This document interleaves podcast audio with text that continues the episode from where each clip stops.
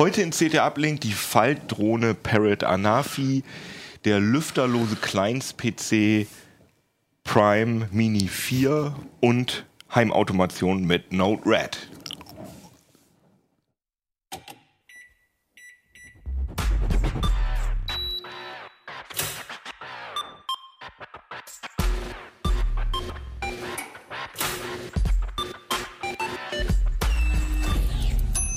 CT Uplink. Jo, herzlich willkommen hier bei CT Uplink, hier im gekühlten CT-Keller, sehr angenehm bei den Temperaturen heute. Wir haben das neue Heft mitgebracht, haben wir gerade aus der Druckerei bekommen, gerade vor zehn Minuten. Da ist sogar noch die Tinte ein bisschen. Ist genau nee, in der schönen hellblau-Version.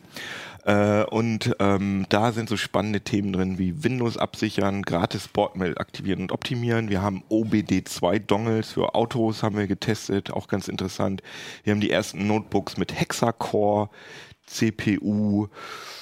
Wir haben das Handwerker-Handy Cat 61, den optimalen Kopfhörer finden, Luxusboards für AMD Ryzen. Boah, was wir innerhalb von zwei Wochen immer schaffen. Ganz geil, ey. ne? Das ist echt ich auch. viel. Ich muss Ja. auch sagen, das ist alles ganz geil. Aber äh, da sind dann noch drei andere Themen im Heft, aber die besprechen wir jetzt ein bisschen genauer und dafür habe ich Gäste hier am Start und zwar fangen wir mal mit dir an. Du warst ja noch nie hier, du bist Das ja ist neuer. richtig, genau. Ich bin der Carsten Spille. Ich bin jetzt seit im zweiten Monat hier. Kannst du ruhig sagen, wo du vorher warst, weil vielleicht kenne ich von Ja. da. Also ich kenne dich auch ehrlich gesagt von den Fotos von der von der von, Zeitschrift. da, von da, wo ich vorher war. ja, ich war vorher viele Jahre bei der PC Games Hardware und jetzt bin ich hier halt im Hardware-Ressort gelandet. das passt ja ganz gut. Ne? Denke ich auch, ja. Bis, bisschen vorbelastet schon. Wo sitzen die eigentlich PC Games Hardware? Die sind in Fürth. Ah ja, bei Nürnberg, ne? Ja, genau, bei Nürnberg ist nicht das gleiche wie Nürnberg. Das, Ja. äh, es gibt da so eine kleine Lokalrivalität. Der bin ich jetzt ja auch entkommen. Zum Ah Glück. ja, und jetzt bist du nach Hannover gezogen. Ja. Und wie gefällt dir das hier so? besser, als ich es von der CeBIT immer so in Erinnerung Ja. habe. Da sieht man ja, also dieses Jahr war sie das erste Mal im Sommer, aber sonst war sie immer so zwischen Winter und Frühling und das war. Hat kein schönes Bild von Hannover vermittelt, muss ich sagen. Ist eine Also Stadt für einen zweiten Blick. Auf jeden Fall, Auf aber jeden dann Fall, ist es ja. doch ziemlich, also dann Ja, sind Leute immer recht begeistert. Also bin gerade im Sommer. positiv überrascht, muss Also ich Leute, sagen. kommt mal her nach Hannover, gerade im Sommer ist schön hier. Und du? Ich bin Jan Sorry. aus dem Ressort Systeme und Sicherheit und ich mache heute was über Hausautomation. Genau. Und du? Ich bin Hannes Schirler und habe eine Drohne mitgebracht aus dem Mobilressort. Ja, das ist doch sehr schön. Aber dann fangen wir doch mit der Drohne direkt mal an. Ja, Das unbedingt. ist eine Parrot Anafi. Genau. Äh, ich habe mich schon gewundert. Ich hätte jetzt gedacht, weil ich meine, DJI hat ja, äh, naja, Monopol. Witzig, will dass ich du nicht gleich im zweiten Satz erwähnst. Ja, DJI. ja, aber ich hatte jetzt gedacht, dass dieses Ding ähm, jetzt äh, viel billiger ist, aber ist es nicht, Nee. sondern es ist viel toller. Parrot. Ja, also das Ding kostet 700 Euro. Fangen wir gleich mal mit dem, dem Mhm. mit der Bremse an.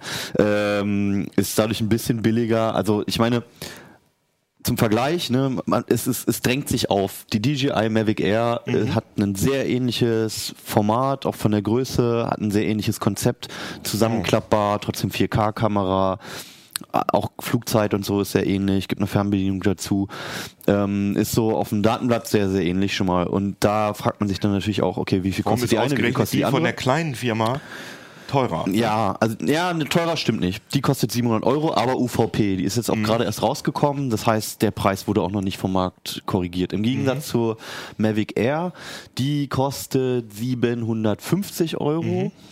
Ohne Fly More Combo, also mit Fernbedienung und auch nur einem Akku, so wie die Parrot auch ausgeliefert Okay. wird.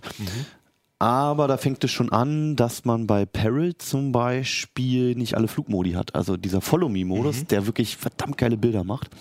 Ähm, oder so Waypoints abfliegen. Das muss man app-intern nochmal kaufen. Und Ach, das hat die theoretisch, aber das muss man dann extra genau. freischalten. Und für über 20 Euro pro Funktion.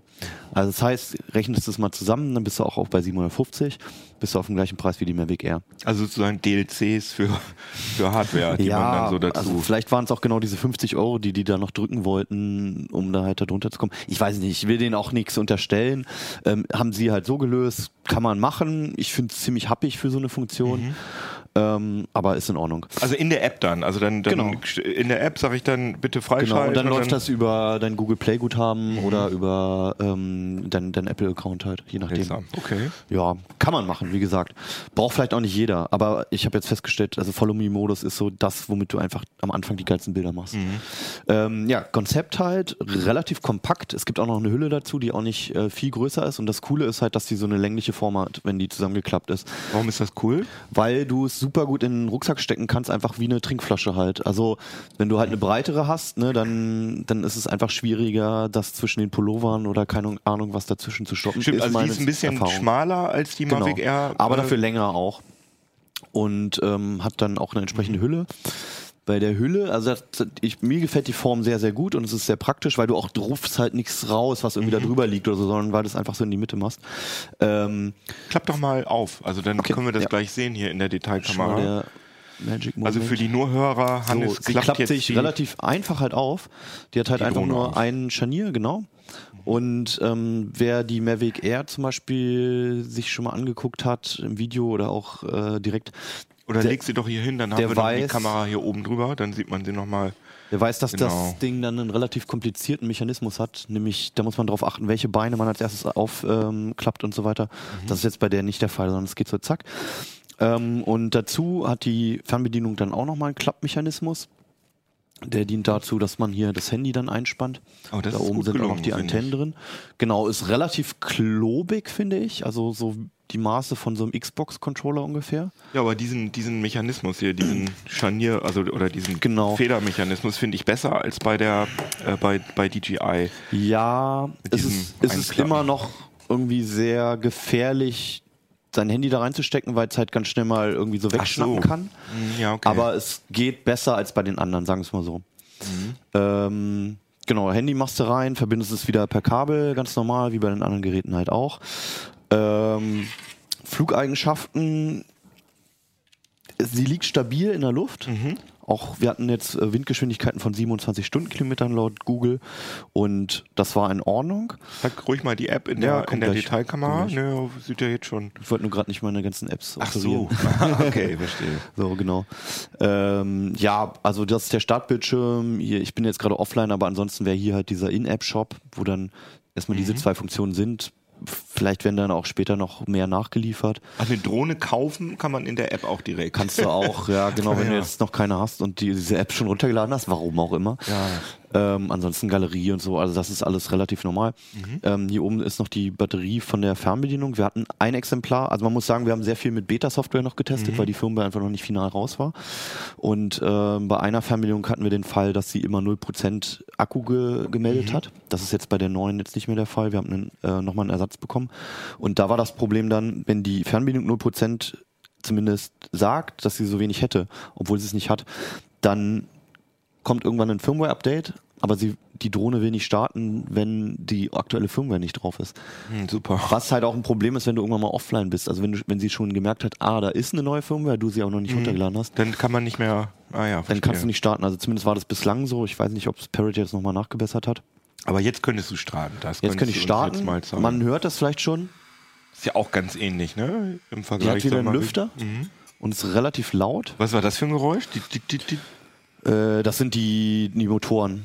Die zucken dann einmal, klingt wahrscheinlich ja um cool. einfach kurz zu prüfen, ob die frei sind. Ich finde ja, dass das vom Kunststoff her und von der, von der Haptik her so ein bisschen retro, auch vielleicht ein kleines bisschen billig aussieht. Was Ja. findet oder? Wie, was, wie würdet ihr das so Also vor allem, wenn man es vergleicht mit der Mavic Air, die sieht dann schon noch ein bisschen edler aus.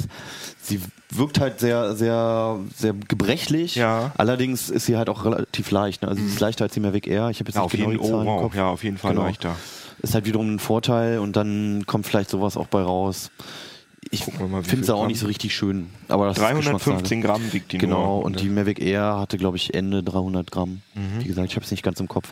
Mit einer Akkuladung fliegt sie 18 Minuten, das ist exakt der Wert von der Mavic Air Mhm. auch. Reicht meiner Erfahrung nach auch für die meisten Flüge. Ähm, sie liegt halt nicht ganz so stabil in der Luft, ähm, was ich schon vorhin erzählt hatte. Was nicht so schlimm wäre, wenn der Gimbal das auffängt. Also wir haben auch von Unique zum Beispiel Drohnen gehabt, die hampelten rum wie blöd Mhm. in der Luft. Aber der Gimbal war so gut, dass er das ausgeglichen hat. Und dann kann dir das egal sein, wie, wie hektisch die ist. Das ist hier bei der nicht der Fall, weil, sondern bei so 25, 26 Stundenkilometern war es halt schon so, du hast Bewegung im, in dem Kamerabild wahrgenommen. War nicht schlimm, aber wurde auch nicht voll ausgeglichen. Wie viele Achsen oder wie, wie viele Achsen hat der Das Gimbal? sind zwei Achsen und die ähm, vertikale Achse, also diese Gear-Bewegung, die wird digital ausgeglichen. Die hat einen Zoom, was auch was Besonderes ist. Also das ist eine 4K-Kamera mit 21 Megapixeln allerdings. Und du kannst damit zoomen und Parrot sagt, dass bei 4K-Auflösung bis zu einer, einem Zoom von 1,7, glaube ich, und bei Full HD bis 2,8 ähm, du keinen Qualitätsunterschied feststellst. Also sie sagen halt ohne Qualitätsunterschied, obwohl es digital ist, was rechnerisch aber erstmal Sinn ergibt, weil du ja durch diese 21 Megapixel auf dem Sensor, die nutzt der mit 4K auch nicht aus, das sind so 8,3 Megapixel ungefähr. Das heißt, du kannst theoretisch reinzoomen, ohne dass Pixel halt wirklich wegfallen. Ähm, ich habe es mir angeguckt auf einem 27 Zoll Monitor. Ähm, das war in Ordnung. Also man kann es benutzen, ohne dass du es bemerkst. Wenn du dann allerdings weiter reinzoomst, wird es richtig hässlich. Naja. Du hast auch winzige Artefakte da drin. Du hast Bildrauschen und so und das fällt dann auch wirklich massiv auf einmal auf. Aber du hast halt zumindest diese Möglichkeit. Und dadurch gibt es auch so coole Flugmanöver wie einen Vertigo-Effekt zum Beispiel, wie aus dem Film halt so. Also dass du, dass du zwar dich weiter entfernst, aber gleichzeitig reinzoomst und mit dem Hintergrund dann spielst. Was wiederum die DJI-Modelle nicht können. Lass uns steigen, die, die Karre hier. Okay. Sind ja alle versichert zum Glück? Alle gehen so instinktiv zurück. Achso, ja genau. Und äh, was ich vielleicht davor noch sagen sollte, also was ihr auch fehlt im Gegensatz zu den meisten DJI-Modellen, sind äh, Näherungssensoren. Also ähm, das heißt, wenn ich die jetzt gegen die Wand steuern würde oder gegen, Oder gegen mein Gesicht, zum Beispiel, ja. genau, deine Brille oder was auch immer, dann würde sie, sie das nicht bemerken. Also Ja, das sehr müsste ich jetzt schön. selbst Sehr schön. Also ein bisschen Gefahr. Immer gut. Lieben wir ja. Uah. Aber ist schon, also hier im Raum schon schön stabil auf jeden Die Fall. bleibt relativ stabil. Genau, weiter Ah, ja, runter. Wir haben okay. sie gar nicht in der Karte. Ah, da ist sie wieder, sie. ja, genau. Bitte nicht vor meinem Gesicht.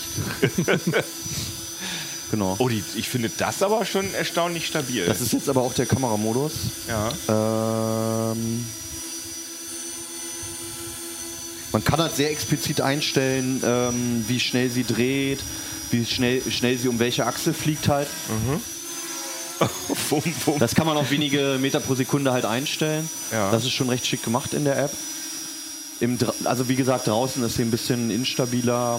Ist auch, eignet sich im Sommer auch ein bisschen. Ja, genau. Kühle- so kühle bisschen, ja, Luft. genau. Einfach mal hier so. Die, Ja, Ja. cool. genau. Sag noch mal, wie teuer ist sie jetzt? Die kostet 700 Euro am Anfang. Und hat nur einen Akku und Fernbedienung und. Äh, Das war knapp. ja. Äh, also sie ist jetzt auf der Tischkante gelandet. Ähm, genau, es ist nur ein Akku dabei. Es ist eine, die Fernbedienung ist allerdings auch dabei, was ja auch nicht bei jedem Modell der Fall ist. Ähm, eine 16 GB Speicherkarte ist dabei, die ist halt ratzfatz voll mit 4K. Also da hätte man echt ein bisschen mehr reinlegen können. Der Vorteil ist von den Akkus, du kannst sie erstens laden, wenn sie halt außerhalb des Gehäuses liegen, also außerhalb des Fluggerätes, das ist noch relativ normal, aber du kannst einfach hinten ein Typ C äh, Kabel reinstecken und an einem USB-Ladegerät laden. Es gibt kein Mehrfachladegerät wie bei DJI, also du kannst nicht drei Geräte, äh, drei Akkus gleichzeitig laden, aber du kannst dir natürlich einfach ein mehrfach USB-Ladegerät und ein Ja, paar Kabel stimmt. mitnehmen zum Beispiel. Spricht euch so ein Gerät an oder sagt ihr, das ist alles komische Spielerei, wir brauch, brauchen nur irgendwie, wir machen keine Videos? Oder wie Ich verstehe, ihr dass das? das Leute cool finden. Äh, Auf jeden Fall, ja. definitiv. Ich habe mal mit der äh, DJI rumgespielt. Mhm. Ähm, mich interessiert hier irgendwie dieses Propellerkonzept ist ein bisschen anders. Genau, also ist es so, dass die weniger kaputt gehen als die? Ja, das ist eine gute das Frage. würde ich ja. nicht behaupten. Also, Also für, die- die, für die Leute, die nur zuhören, äh, die, die sind, ja, wie sagt man, ja, die sind. Die, Klappbar weg. Ja, die haben halt eine, also die Flügel haben halt jeweils, die, die Rotoren haben halt jeweils eine eigene Achse. Mhm, genau. Ähm, pro Blatt halt und keine mittige Achse, so wie es bei DJI oft der Fall ist und bei allen anderen eigentlich auch. das heißt, die Dadurch können sozusagen Klappen- aus, wie sagt man, also können sich wegdrehen, wenn Ja, ja, das ist aber bei anderen auch der. Fall. Also ähm, bei den bei fast allen kleineren Drohnen, das ist so, dass sie halt ähm, in der Mitte k- knickbar Mhm. sind quasi.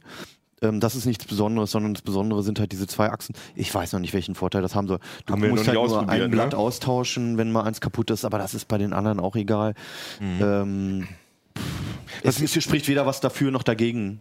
Sind da auch Sicht. sind da keine dieser, dieser Ringe dabei, dieser, dieser äh, Rotoren? Das ist auch nicht dabei, also äh, sonst hast du halt im Paket noch so genau so eine Schützer, die die Rotoren schützen, falls man doch irgendwo gegenfliegt, das ist jetzt bei der auch nicht der Fall.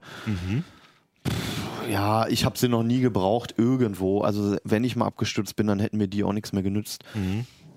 Also was ich da jetzt raus entnehme, ist, dass du den Formfaktor gut findest. Absolut, ja. Das Also ist der vielleicht auch größte Vorteil dieser Drohne auf jeden Fall. Und ein- längliche. Und ansonsten, und dass du die, ein paar Effekte ganz gut findest mit diesem Vertigo-Effekt, aber Genau. ansonsten äh, siehst du die DJI Mavic Pro, den direkten Also Mitbewerber. man muss mal vorne. abwarten, wie jetzt so die Preise sich entwickeln in den nächsten zwei, drei, vier Monaten. Ich könnte mir vorstellen, dass da der Preis sehr viel schneller halt sinkt. Mhm. Und sagen wir mal, wenn die jetzt nochmal irgendwie 100, 150 weniger kostet, dann kann man da noch überlegen. Wenn du das nur Nonplusultra haben willst, in der Größe, dann nimm die DJI Mavic Air. Mhm. Muss man halt so sagen, auch so bitter es ist. Es gibt halt keine Konkurrenten mehr so richtig gerade. Mhm. GoPro ist vom Markt. Unique und Parrot machen halt ein bisschen was anderes. Parrot geht halt eher so in die Fun-Richtung, sage ich jetzt mal so. Also ein bisschen mehr Spielzeugartiger, ohne dass man. Die waren ja auch die eigentlich Pioniere, weil sie ja diesen, diese, wie hieß das Ding nochmal, dieses UFO äh, ganz am, also vor, vor zehn Jahren oder so schon auf dem Ja, stimmt. Markt hatten. Genau. Und ähm, dann gibt's noch Unique, die aber eher große Modelle machen, eher in die Richtung Mhm. professionell. Deswegen steht da DJI, also in diesem, sagen wir mal, gehobenen Freizeitsegment ziemlich allein da. Und die machen einfach gute Geräte, die auch einen Haufen Macken haben. Das ist alles noch nicht zu Ende entwickelt. Mhm. Aber die liefern schon recht viel Qualität. Aber ist ja gut, dass es überhaupt äh, Wettbewerb gibt. Ne? Wär ja also ein schlecht. bisschen was tut sich noch. Ich hoffe, da bildet sich jetzt auch keine Monopolstellung raus. Aber interessant wird es wirklich, wenn solche, äh, sagen, nennen wir sie mal, äh, Kamera-Fun-Geräte für äh, so 100 Euro oder so kommen. Also dann glaube ich, wird das also mit einer, wahrscheinlich mit einer eine Schwemme auslösen. zeigbaren Videoqualität wäre das Mhm. schön. Also bei denen ist es wirklich so, es fängt halt immer noch mit der DJI Spark oder so bei 400 Mhm. Euro an.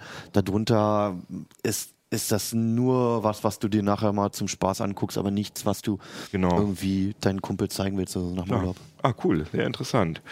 Ja, apropos klein, ne? Ja. Und aus Plastik und irgendwas mit Strom. Elektronik. Ja, genau. Nee, soll ja keine Überleitung. Ich meine, das war keine Überleitung, sondern nur so ein Apropos. Äh, Carsten, du hast hier so einen äh, lüfterlosen Mini-PC ja, mitgebracht. genau. Der auf dem Cover steht, äh, lüfterloser Mini-PC mit Power. Mit Power, genau. Die, die Power habe ich jetzt mal direkt oben im Büro gelassen, weil Ja. ähm, Wir tun klar, die auch hier mal in die, in die Detailkamera, Ja, das klar. Ding. mal. Ja. Du sagtest gerade Plastik. Das Einzige Nee, an stimmt. Plastik ist bei, bei dem Ding eigentlich die WLAN-Antennen und die Kunststofffüßchen und vielleicht der Einschalter. Der Rest, wenn du da mal draufklopfen, auch wenn man, ja, Boah, wenn ist man das das schwer. mal hört, Mein Gott. glaube ich 1,4 Kilo ungefähr. Ist wahrscheinlich zum Wärmeableiten. Das ne? ist genau das. Das ist also, äh, da drin steckt ein richtiger Quad-Core, also nicht irgendwie so eine Das sind- abgespeckte ähm, ähm, ähm, Das sind die. Kühlrippen. Eigentlich Das ist das sind- ganze Gehäuse ist der, ist der Kühlkörper Das quasi, ganze oder? Gehäuse äh, drumrum ist der Kühlkörper. Wenn man das mal so, okay. in, halt das mal so mit den WLAN-Antennen nach oben. Ja. Da sieht man auch an der Seite ragt das ja eine ganze Ecke drüber. Ja. Und ja, die beiden WLAN-Antennen markieren quasi das, äh, den Außenteil des, des PCs, der da eingebaut ist. Alles, was drüber hinweg steht, ist wirklich Kühl, Kühlfläche. Ja, das Gehäuse selbst ist kleiner, ne? Also Das als die ganze Masse. Genau, das ist, ähm, das ist im Prinzip auf Basis des, des Intel NUC 7. Die gibt es ja auch in den von Jan Keno angesprochenen Plastikgehäusen. Die wiegen dann entsprechend weniger, kosten natürlich auch ein bisschen weniger. Aber der ist halt komplett passiv und komplett laut Hersteller wartungsfrei. Das konnten wir jetzt in unserer Testphase ja, nicht, nicht bestätigen, nicht widerlegen. Wartung ähm, passiert dann ja immer nach ein paar Jahren Betrieb oder so. Na gut, es sind aber Ja. keine beweglichen Es Teile drin. eben, ne? es sind das spricht ja die Chancen viel dafür. sind gut, dass es Ja. stimmt. Es sind keine beweglichen Teile. Du hast keinen Lüfter, Lufteinlass, Luftausgang im Prinzip. Also die ganze Wärme, die wird wirklich nur über diese Kühlrippen abgegeben. Habt ihr mal aus, also habt ihr wahrscheinlich nicht, aber wäre mal interessant, das Ding in einer, in einer prallen Sonne jetzt bei 30 Grad oder so aus. Ja. Das ist eine typische Anwendung für Naja, naja, gut, aber das, ich vermute ja, Nee, also- der Anwendungsbereich sind, sind wahrscheinlich äh, extrem an, also industrielle Ja, Anwendungen genau. und unter ex, einigermaßen extremen Wir Bedingungen. haben, wir oder? haben äh, ein bisschen extremere Bedingungen schon allein von den Temperaturen gehabt. Also ich habe das mal durch das Wochenende durchrechnen lassen an Mhm. der Sysmark äh, im, im, im Loop und im Büro waren da teilweise über 27 Grad. Oha. Nicht in der prallen Sonne, gebe ich zu, Ja, aber ja. 27 Grad ist schon Das ist auf ein jeden bisschen Fall erschwerte viel. Bedingung. Ja. Mhm. Da hat er überhaupt kein Problem mit gehabt. Ähm, unter Volllast wird es dann natürlich ein bisschen wärmer. Aber Wird das, Gehäuse wahrscheinlich das auch Gehäuse heiß, ne? wird äh, ziemlich heiß. Also da muss man schon ist schon an der Grenze, das ist schon, ja, wir haben an, hier oben, da ist ungefähr der Hotspot. Haben wir im Heft auch nochmal, vielleicht kannst du es ja, Ja, mal ich zeigen. Wir haben so ein kleines. Wärmebildchen gemacht. Das wird also wirklich unter Dauervolllast bis zu knapp 65 Grad außen. Das, soll, das tut schon weh, wenn man das richtig Oh ja, das ist anfasst. schon unangenehm, ja. also, aber im Prinzip, ähm, wenn man es anfasst und man merkt, dass es heiß ist, zieht man die Hand ja dann auch direkt wieder weg. Ne? Hm. Und Es gibt auch ähm, eigentlich keinen Grund, das anzufassen, oder? Im Idealfall eigentlich brauchst du es nicht anfassen. Was du brauchst, ist der Ein- und Ausschalter. Ja. Der ist auch äh, hier vorne, wie gesagt, der ist auch nicht aus Metall, der wird also nicht mit so warm. Ähm, ansonsten, Was Kann man- kostet das Ding denn? ja, das ist, das ist der kleine Stolperstein. Also wir haben jetzt beinahe die Vollausstattung genommen. Also wir haben den größten Prozessor, den es gibt, logischerweise, weil wir halt sehen wollten, ob das Kühlkonzept für den auch ausreicht. Core 7 8056U sehe ich. Ne? Genau. Ja. Das ist also ein, ein, ein richtiger Vierkerner mit Hyperthreading, also wie, wie die großen auch, bloß halt äh, wie die Core i7, weiß nicht, in Spiele oder, oder, oder äh, Videoschnitt-PCs. Nur, dass die halt äh, in ihrer TDP begrenzt sind. Der hat 15 Watt TDP. Weil sonst wird es halt wirklich zu knapp. Also das ist auch schon so die Grenze. Da gab es vor einem Jahr, hatten wir den Prime Mini 3 im Test. Also wir, sage ich jetzt mal, ich war ja noch nicht dabei, aber äh, der Kollege hat es gemacht. Und damals gab es halt maximalen Dual-Core. Jetzt gibt es das gleiche halt mit vier Kernen. Also da ist schon ordentlich Wumms dahinter, gerade für Passiv und gerade für diesen Formfaktor. Klar gibt es schnellere PCs, das gibt es immer, aber die sind dann halt auch entsprechend größer, entsprechend lauter. Du lenkst vom Preis ab. Ach so, ja, der Preis. Der Preis, Genau. ja. Der Preis ist, ähm, der ist, äh, wie gesagt, nicht von schlechten Eltern. Das Ding Vollausstattung mit äh, i7 mit äh, 16 GB DDR4-Speicher mit zwei SSDs drin. Ich habe gerade den Eindruck, du willst uns den verkaufen. Ach, der Preis, ja, da, da quatschen wir nachher drüber. Erstmal, weil ich einen Nein, Prozessor wollte haben. Nee, das, das, wenn man den Preis einfach so in den Raum wirft, der kostet 2300 Euro, so wie er da Boah, steht. ey. Ne? Aber ich Das sehe auch diese Schweizer Fahne da hinten drauf. Ja. Da, das kommt also aus der Schweiz. Also Ja. das ist dann auch noch Schweizer Qualitätsprodukt. Alter, Ja, ich nicht, über aber- 2000 Ja, Euro, wie das hätte gesagt, ich jetzt nicht gedacht. Vollausstattung, also es geht los, wenn du wirklich, also als Barebone quasi nur mit dem kleinsten Prozessor geht es, glaube ich, auf 560 Euro los. Da kannst du dann halt deinen eigenen Speicher, vielleicht eine alte SSD, wenn es dir auf die Okay. Das ist Geschwindigkeit aber auch nicht schon echt nicht ohne. Ne? Ja, Also, also, das ist, also du zahlst 320 Euro im Prinzip Aufpreis für diese Passivkühlung. Wie gesagt, das gibt es ja auch als, als Plastikgehäuse mit Lüfter. Da kostet er dann zwei, ab 260 naja, okay. und der kostet dann halt ab, äh, oder ja, 260 und der kostet ab 560. Holst dir gerade einen neuen Wohnzimmer-PC, hast dich gerade mit angefreundet, jetzt nicht mehr. Nee, also mit dem Gedanken der, der, der, wirkt, der wirkt echt sexy und funktioniert alles wunderbar, aber ich glaube, für den Heimgebrauch ist das für die meisten. Da muss ein man schon bisschen ganz Overkill. genau wissen, wofür man will Ja, und warum man auch genau, genau. diese Passivkühlung will. Ne? Genau, das ist es eben. Also Mhm. das braucht man im Industriebereich, vielleicht wenn du es im, im Car-Bereich, also im, im Automobilbereich einsetzen willst, wo du halt auch höhere Temperaturen hast und wo du es dir halt nicht leisten kannst, dass du, keine Ahnung, alle zwei Tage mal den Lüfter und alles reinigen willst. Ne? Staubige Umgebung. Staubige so. Umgebung, Mhm. das ist für den völlig egal. Da kann man mal mit der Schuhbürste drüber, wenn sich hier an diesen großen Kühlrippen was absetzt oder so. Naja, aber im Wohnzimmer ist es ja auch schön, ein komplett lautloses äh, Das Gerät auf zu jeden haben. Fall, aber das ist halt ein Preis, da, Andererseits, da ne, kriegt also- man schon. Selbst mit aktiven Lüfter sind die meisten Geräte so leise geworden. Ja, und vor allem, du kannst im Wohnzimmer reicht ja für viele Anwendungen auch ein Raspi. Da kannst Ja, du ja auch ja. geile Media Center Sachen und so und die sind ja auch lüfterlos. Das stimmt schon. Ich hatte ja kurzzeitig überlegt, dass das ja vielleicht auch was für VR wäre, so also als Rucksack-PC wird vielleicht Ja. ein bisschen heiß am Rücken, aber Ja, das kann man ja vielleicht für den irgendwie. Winter. Aber ist halt schön klein, genau für den Winter. Aber du sagst, da ist keine Grafikkarte Nee, drin. Grafikkarte, also Grafikkarte extern hat er nicht, ist auch gar kein Platz für da. Mhm. Da gibt es dann etwas größere Geräte mit Lüfter, aber der hat nur die integrierte Grafik. Also das, da ist äh, Google Earth und äh, ja, so ein paar kleine anspruchslose Spielchen sind da. Minesweeper. Minesweeper. Ja, Ja, also gut. Gibt's- gibt's ein ganz Google klein Earth bisschen mehr geht vielleicht noch. Gibt es Google Earth noch als einzelne Anwendung? Ja. Ja. ja? Okay. Aber Man äh, muss aber ein bisschen suchen danach. Die wollen es dir lieber, glaube ich, im Browser. Und ähm, äh, die, was hatten wir gesagt, bei der ähm, bei der VR-Brille von, bei dem VR-System von Microsoft braucht man eine i, Intel 680. Intel HD, 680, der hat eine Intel, du hast Ich gesagt, glaube eine 620 oder Steht 600, das? ich glaube 620, ne? Das steht in der guck Tabelle. auch nochmal, ja. Oder Äh, 630. ja, 620. 620. Die 680 ist aber schon die unterste Grenze. Ja. Ja, Also, also, da ist für, er noch ein bisschen von entfernt. also Grafik nicht so Nee. gut, ähm, Nee, nee. aber Der ist- dafür, wenn man Der ist für irgendwie ernsthafte Anwendungen. Und wenn du halt wirklich aus irgendeinem Grunde darauf angewiesen bist, lüfterlos, wartungsfrei, Mhm. dann stehen die Chancen ja auch gut, dass du das beruflich benutzt und dann hast du natürlich auch, äh, was Steuern angeht und steuerliche Absetzbarkeit, tut es vielleicht nicht ganz so weh. Klar, aber definitiv interessantes Ding, schön robust und äh, macht einen schlanken Fuß. Sehr cool. Ja, und ein schlankes Portemonnaie Und hinterher. ein schlankes Portemonnaie hinterher, genau.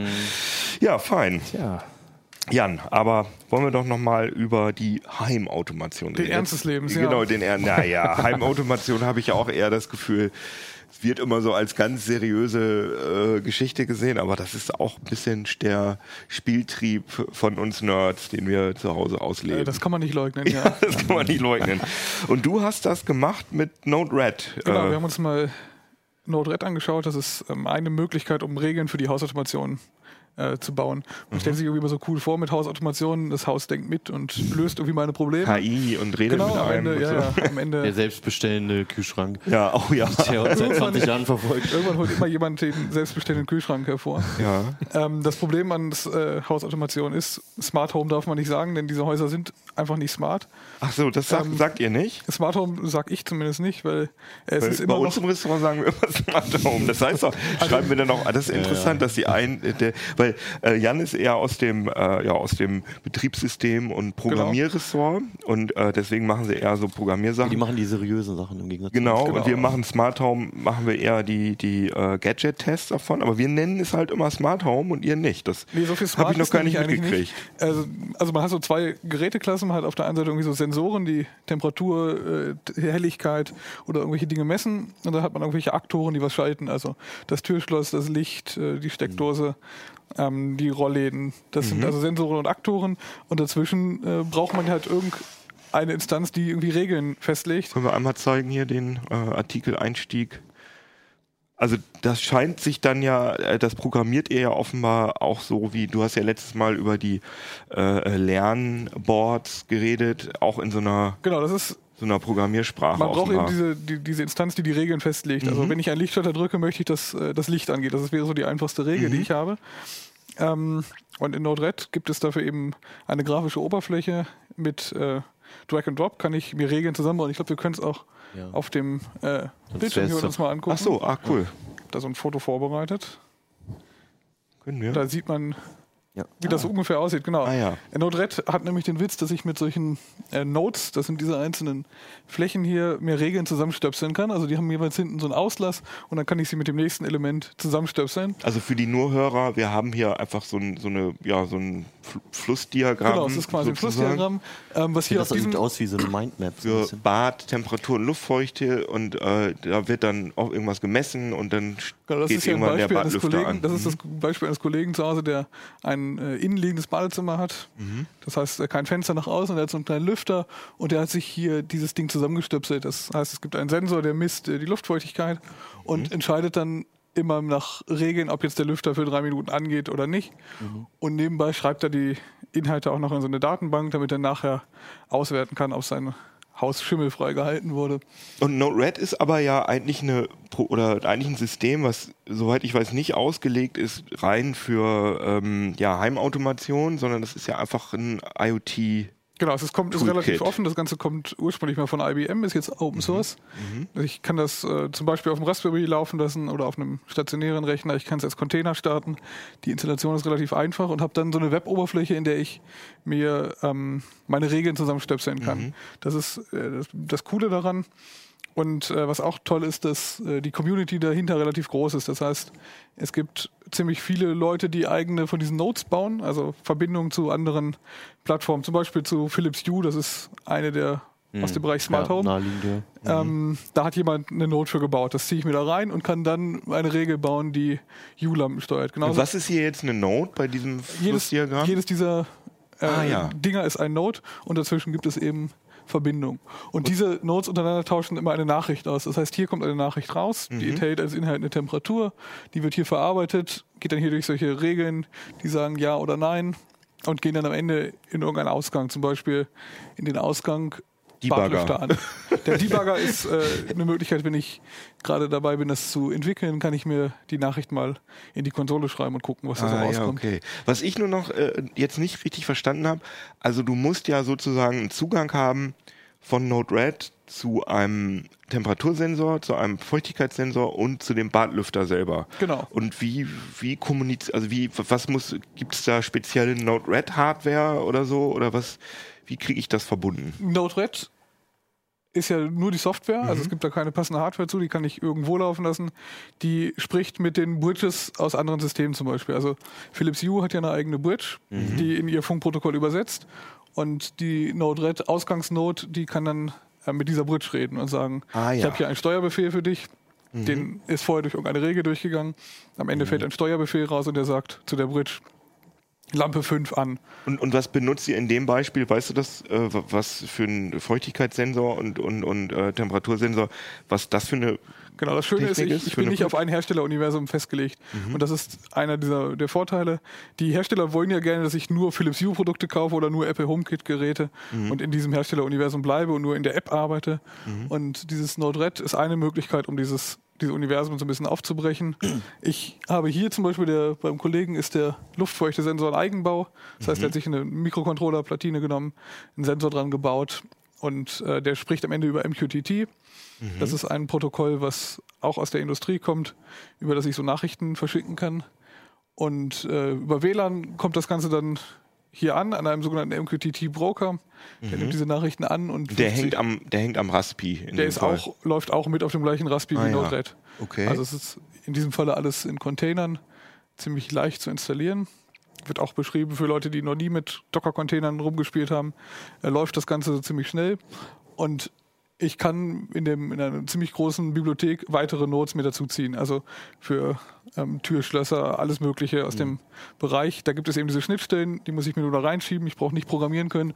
Man könnte jetzt sagen, wenn der Badlüfter 30 Sekunden gelaufen ist, soll eine E-Mail verschickt werden. Also es gibt auch so Software-Notes. Ich könnte den, äh, die aktuelle Luftfeuchtigkeit in den Twitter-Node auswerfen und twittern, mein Badezimmer hat 30% Luftfeuchte. wow. wenn das jemand interessiert. ja, super gut. Ähm, und ich ja. muss das Ganze nicht nur für Smart Autom äh, Hausautomation, das habe ich selber gesagt, Hausautomation nutzen. Ich könnte auch ähm, zum Beispiel Dokumente verarbeiten damit, indem ich hier einen Word-Note reinpacke und ähm, Briefe verschicke darüber. Es ist, Ah, ich verstehe. ich kann also jede Form von Flussdiagramm damit bauen. Mhm. Vorwiegend halt Flussdiagramme so aus dem IoT-Bereich. Ah ja. Und äh, ich höre, also ihr bei euch im Ressort äh, seid ja Node-RED-Fans, aber bei uns im Ressort höre ich, benutzen viele Leute dieses Open Mhm. Hub. Wie, ich, wie unterscheiden sich die denn? OpenHub ist ein bisschen anders. Also OpenHub arbeitet nicht mit dieser Flussdiagrammsprache. Die, Das ist ein möglicher Zugang. Ich sage nicht, dass das das einzig wahre ist. Ähm, es ist eine ganz schöne Möglichkeit für Leute, die so ein bisschen auch programmatisch eingreifen wollen. Denn ich kann hier auch Programmiernodes einbauen und sagen, ich schreibe fünf Zeilen JavaScript und rechne irgendwas damit. Und das Also- geht bei Open Hub nicht, sondern da geht nur entweder, äh, wenn das so ist, dann mach das. Sondern, OpenHub also, ist mehr auf äh, Hausautomation Mhm. äh, festgelegt. Ich kann damit zum Beispiel relativ schnell solche Dashboards bauen, um in OpenHub, um ähm, so Steuer, Steuerung zu bauen, Mhm. Lampe an und aus, Temperatur. Äh, das kann ich in Node-RED auch, aber in Node-RED kann ich sehr komplexe Dinge abbilden. Also die das wahre, das ist hier ein bisschen abgespeckt, das wahre Projekt von dem Kollegen, der das hier gebaut hat, für, bei sich zu Hause ist noch wesentlich größer. Ähm, also wenn ich so ganz komplizierte Regeln habe und die Regeln werden irgendwann kompliziert, dann ist das irgendwie eine schöne Möglichkeit, die ich auch später noch verstehe. aber das Tolle bei Open Hub ist ja, dass es eigentlich auch für jedes Gerät, was äh, so neu rauskommt, ähm, da wird dann ganz schnell eine Schnittstelle ähm, zur Verfügung gestellt. Also zum Beispiel, was weiß ich, Miele-Waschmaschinen. Meine, ich habe eine Miele-Waschmaschine mit WLAN und äh, da könnte ich mir zum Beispiel jetzt, äh, wenn ich einen LG-Fernseher habe, äh, mit Open Hub könnte ich mir dann äh, irgendwie in den Fernseher einblenden lassen, so eine Textnachricht, deine Wäsche ist fertig oder so. Hat äh, Node-RED auch so viele dieser äh, wie, ja, Plugins? Node-RED selber hat das nicht. Also die Macher von Node-RED stellen so ein Grundpaket zur Verfügung, aber die Community ist vergleichbar groß wie OpenHub. Es ist einfach eine parallele Community. Äh, OpenHub basiert auf Java, Node-RED basiert auf äh, JavaScript. Also ähm, ist Ah ja, vielleicht okay. auch für Menschen, die dann programmieren wollen, so eine Entscheidung, ob sie lieber in der Java-Welt bleiben oder in der JavaScript-Welt. Ähm, Ah ja, okay. persönlich finde, bin eher so auf der äh, JavaScript-Fraktion. Und es ist am Ende äh, jedem selbst überlassen, aber es ist mal eine andere Möglichkeit als OpenHub. Ah ja, cool, Ob interessant. sie besser oder schlechter ist, soll jeder selber entscheiden.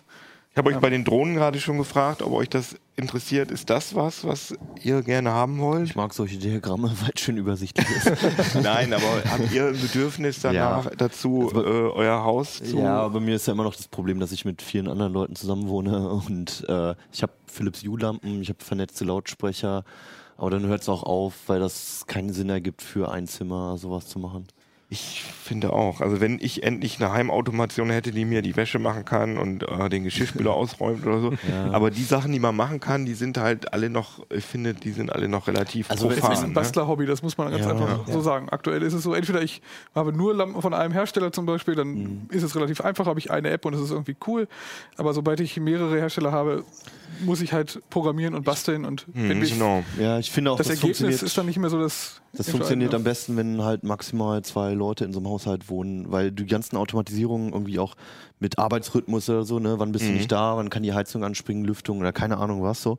Das funktioniert alles nur, wenn da eine wirklich sehr übersichtliche Menge an Usern ist, die dann am besten auch noch einen sehr durchsichtigen ähm, Tagesrhythmus hat, ne, der sehr regelmäßig ist. Sobald da halt mehrere Faktoren reinkommen und es dann auch noch unregelmäßig wird und äh, dann, dann kannst du sowas nicht mehr programmieren. Dann gibt es so viel, wenn, aber dann ähm, Schnittstellen irgendwie, funktioniert Naja, und, und äh, die- dieses, dieses manische ähm, Internetisieren von irgendwelchen Geräten ist halt auch einfach wahnsinnig seltsam. Also, dass meine Waschmaschine WLAN hat, ich habe es noch nicht gecheckt, was das bringen soll. Also das Einzige, okay, ich kann halt, äh, äh, wenn ich kann da Wäsche, Wäsche reinschmeißen, die Tür zu klappen und dann kann ich irgendwann entscheiden, so jetzt auf meinem Smartphone, egal wo ich bin, jetzt starte ich die Wow. Wäsche.